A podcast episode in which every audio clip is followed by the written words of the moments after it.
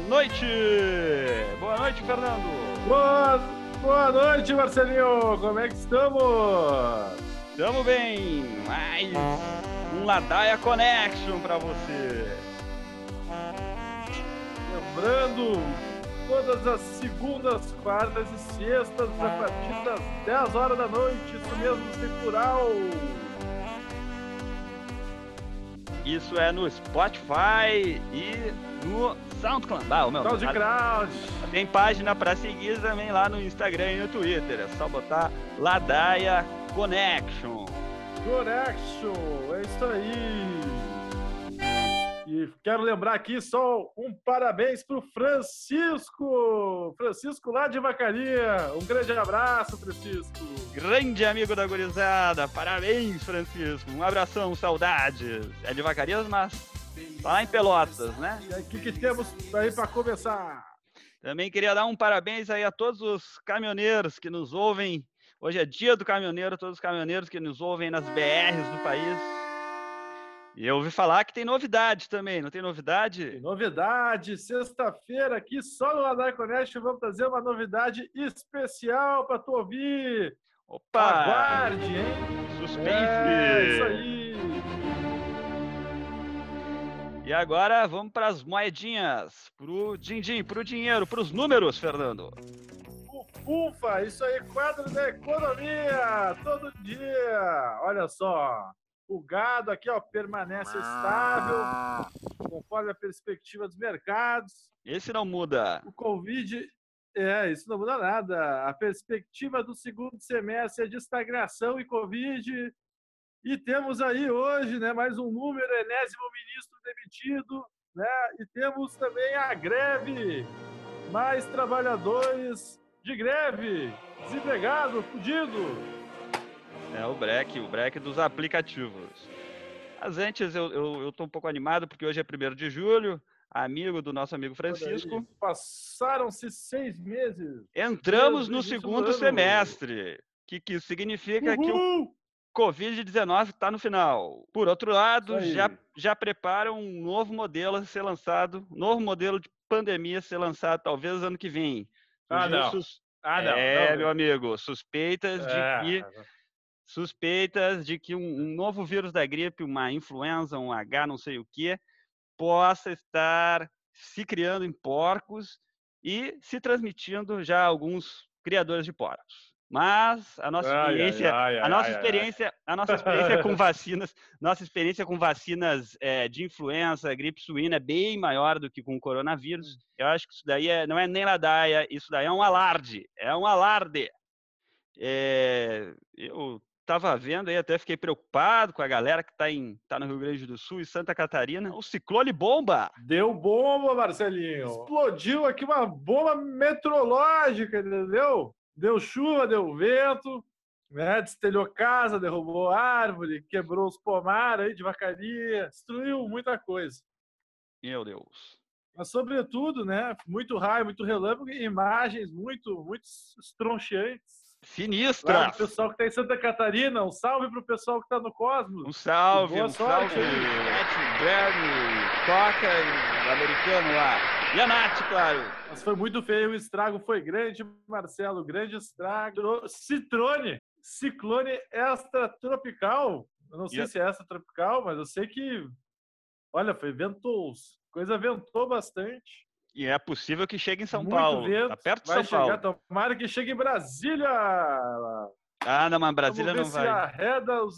Não chega lá, tá? É, Brasília é lá no centro do país para proteger desse tipo de coisa, ciclone e greve, essas coisas assim. Não tem greve, não tem ciclone, não tem gafanhotos, né? não tem coronavírus, também parece. Mas Tem tu, viu, nada. mas tu viu que, na verdade, falando em Claro. Brasília, ali em Brasília, o, o movimento dos. Eu vi um, vi um vídeo, até compartilhado pela deputada Fernanda Melchiona hoje de manhã, é, de uma, uma paralisação grande de entregadores de aplicativo. Tava, tava Olha interessante, tava bonito. Os caras trabalham, É, cara trabalham muito e ganham pouco, né? Essa é a verdade. esses aplicativos sobre, né, o Eu Como, o Feliz, se a gente traduzir, né, enfim, isso é o nome de um aplicativo, né, enfim.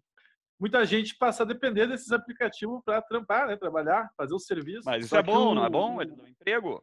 Isso é bom, o cara pede o lanche ali, tá quentinho, uma maravilha, né? O problema todo é que é, normalmente é um contratador e milhares, milhões de contratados, né?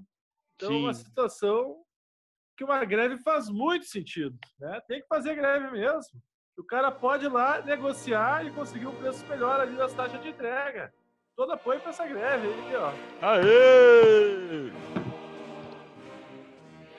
Apoio aos grevistas. É, realmente saiu uma, uma pesquisa aí recentemente mostrando que, em média, os caras trabalham 12 horas, 7 dias e ganham, no final do mês, menos de mil reais. Mas eu acho que a questão, a grande questão desses trabalhadores é a falta de vínculo empregatício. Eles reivindicam EPIs para trabalhar, né? certas formas de seguro e contratos. É, contratos de fato, porque os caras, na verdade, o contrato deles é para cada entrega. Então, os caras têm muitos contratos por dia, uhum. falando assim. E se ele não cumpre, ele paga, né? Então, é complicado, não dá, né? O cara trabalhar 200 horas aí por, por semana aí para conseguir fazer as suas atividades, conseguir se sustentar, é uma coisa que não é muito moral, né? É verdade. Então, tomara que consiga alguma coisa aí. E hoje teve um movimento também do consumidor para conscientizar para apoiar a greve e não pedir nada, né? Porque é verdade. As plataformas ofereceram grandes descontos justamente hoje. E dependendo da cidade, hoje tem uns ciclones aí na rua, assim, não tá muito legal de andar. Ah, né? Então imagina o cara na, na bicicletinha ali, sobra o vento, Meu voa o lanche, voa tudo, né? Não é a melhor situação. Então, também por isso, né? Eu acho que eu vou te dizer, eu nunca gostei desses aplicativos, essa ideia aí. É, eu busco chamar a tele própria dos estabelecimentos. Te liga, liga direto pro boteco, fala direto com o português do boteco. Até, é, até porque já me aconteceu, eu, acho que das duas vezes que eu chamei, uma delas, o cara simplesmente sumiu com o meu lanche. Não sei o que aconteceu. Comeu o lanche. Não, esse cara tava com fome também e na outra veio três horas depois. Então eu não confiei muito nisso aí, achei que era muita ladaia, sabe? Muita ladaia. E eu acho assim, ó, viva, viva os entregadores e que eles consigam aí as suas reivindicações. É isso aí, força para essa categoria. Mas indo, mudando de assunto, indo lá para aquele lado que a gente tenta, a gente chega no, no limiar, tangencia a conspiração, mas a gente é obrigado a falar da realidade, porque a realidade é, parece mais conspiratória do que as próprias teorias delirantes e paranoicas que a gente às vezes inventa por aí. Mas o que eu ia te comentar hoje é que saiu uma reportagem é, do The Intercept Brasil, né, junto com a agência pública, que é um outro, um outro meio de comunicação, é, falando, né, mais um episódio da Vaza Jato, Vaza Jato, que começou já um ano atrás, junho de 2019, com vazamento do, do Telegram do seu Deltan Dallagnol, lá, procurador do Ministério Público do Paraná. Ah, isso aí é dos, isso aí é dos hackers de Araraquara. É dos hackers. E daí o que eu tenho para te contar é. é que nessa reportagem mostra, os caras têm os prints lá, depois você pode ver é, ele mostra que os, eles falaram tanto de hackers, hackers, mas eles estavam, na verdade, é pedindo, pedindo contato de hacker para o FBI, para hackear os Ih, computadores. Que coisa feia! Ixi. Ai, ai, ai, ai, ai. E o, é. Hackear quais computadores? Ah, aí é de tudo, né? Do governo, é demais. das aí empresas, já... de todo mundo, de todo mundo. É, mas o que, o que a reportagem traz de interessante também é que existe uma lei americana recente aí que permite aos Estados Unidos investigar, julgar e condenar crimes de corrupção e pessoas envolvidas nesses crimes em outros países. Então, é, você pode imaginar isso. O cara está lá nos Estados Unidos, ocorre um crime de corrupção, a Indochina, e o cara vai lá querer se meter e dizer quem está certo quem está errado. E o que aconteceu é, aqui no Brasil teve uma influência nos últimos anos, né? Até teve um programa falando aí sobre 2013, mas o que aconteceu aqui no Brasil teve grande influência é, da inteligência americana, como a gente já suspeitava e agora ficou mais claro, né? É o que estão chamando aí de lawfare. Pode ser também um, um tipo de guerra híbrida. Lawfare. Law de, de justiça. Lo, eu, vou, eu vou, vou, puxar o vídeo ali do, do nosso ministro da Embratur. Mas eu não sou é presidente é de nada, cara. Eu não, sou, pre... não sou presidente nem do meu. Você que foi prevalecido. Ah, para. Ah, para. Deixa eu falar de lawfare aqui, rapaz. É, Como é que pronuncia, então? Como é que fala? O que, que, é o, que, que é o? Não, não sei. Lawfare é o uso da justiça. Para aí, lawfare. Lawfare é o uso da justiça.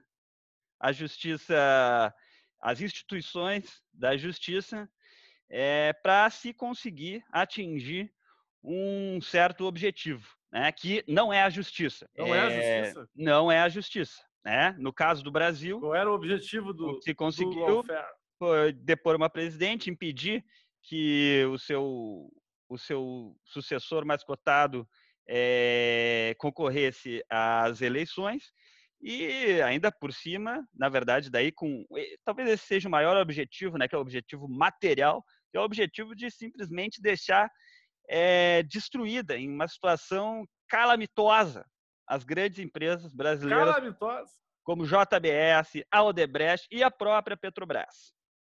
Isso pode ser chamado também de guerra híbrida, quer dizer, tem agentes do FBI dentro do Brasil investigando. Ih, essa conversa de agentes do FBI, cara.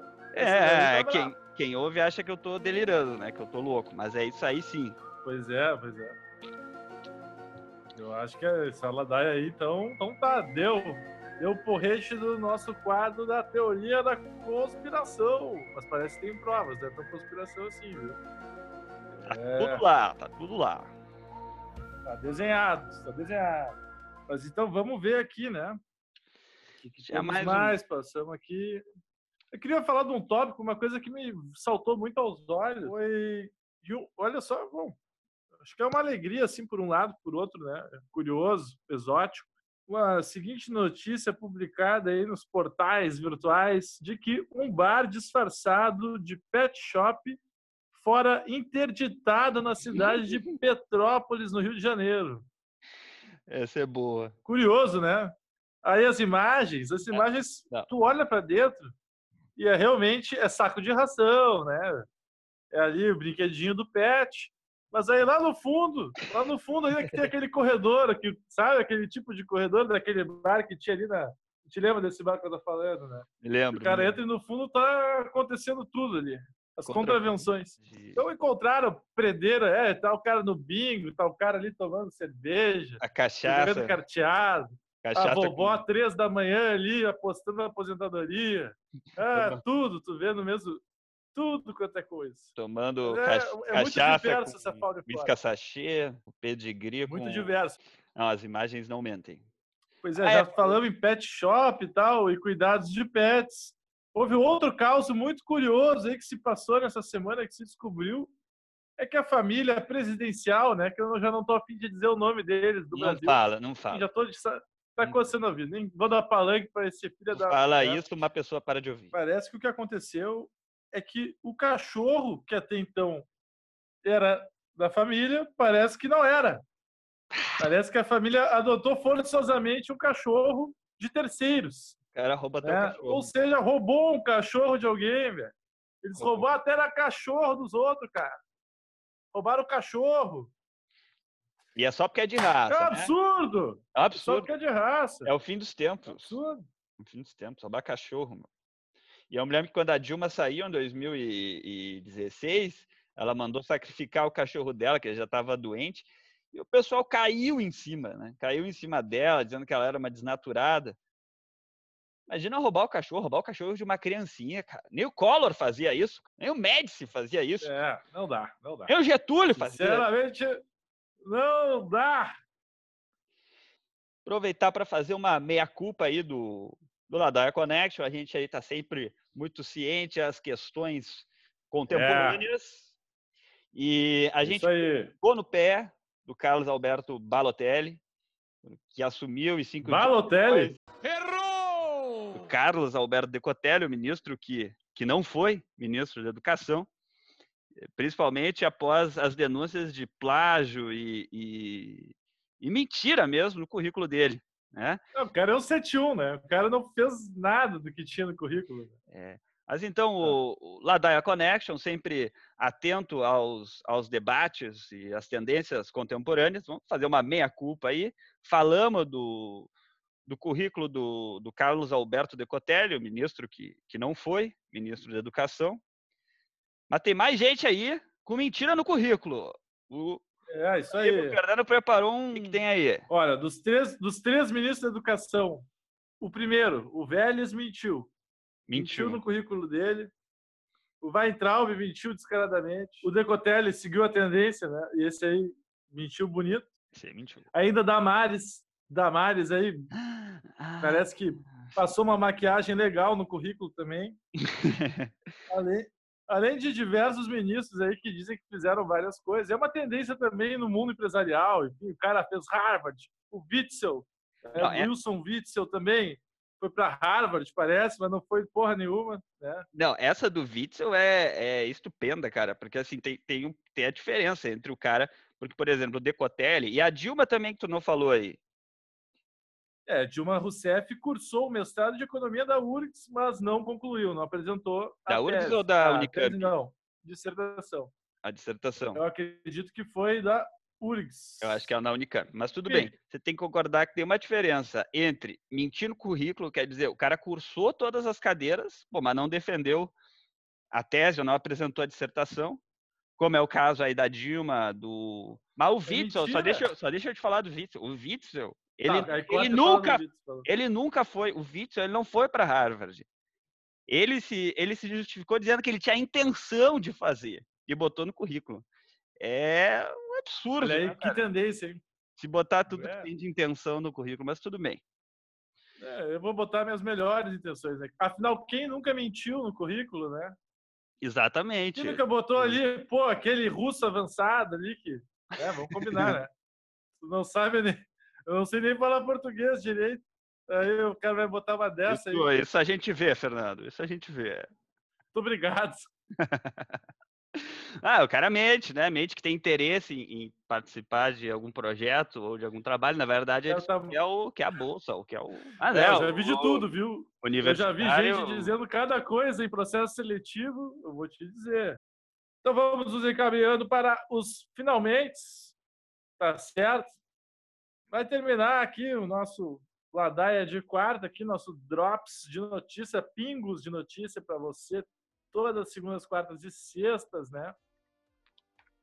E o que, é. que tu tem aí, Marcelinho, de considerações finais aí, uma mensagem, uma É citação. isso aí, cara, é isso aí, disponível ali nas redes sociais, você já está sabendo. De novo, um grande abraço para o nosso amigo Francisco. E sempre lembrando, né, roteiro Rude da... Ru...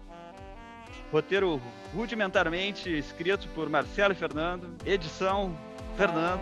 E música e trilha sonora, Fernandinho também. Então tá, pessoal. Falou, valeu! E sexta tem novidade!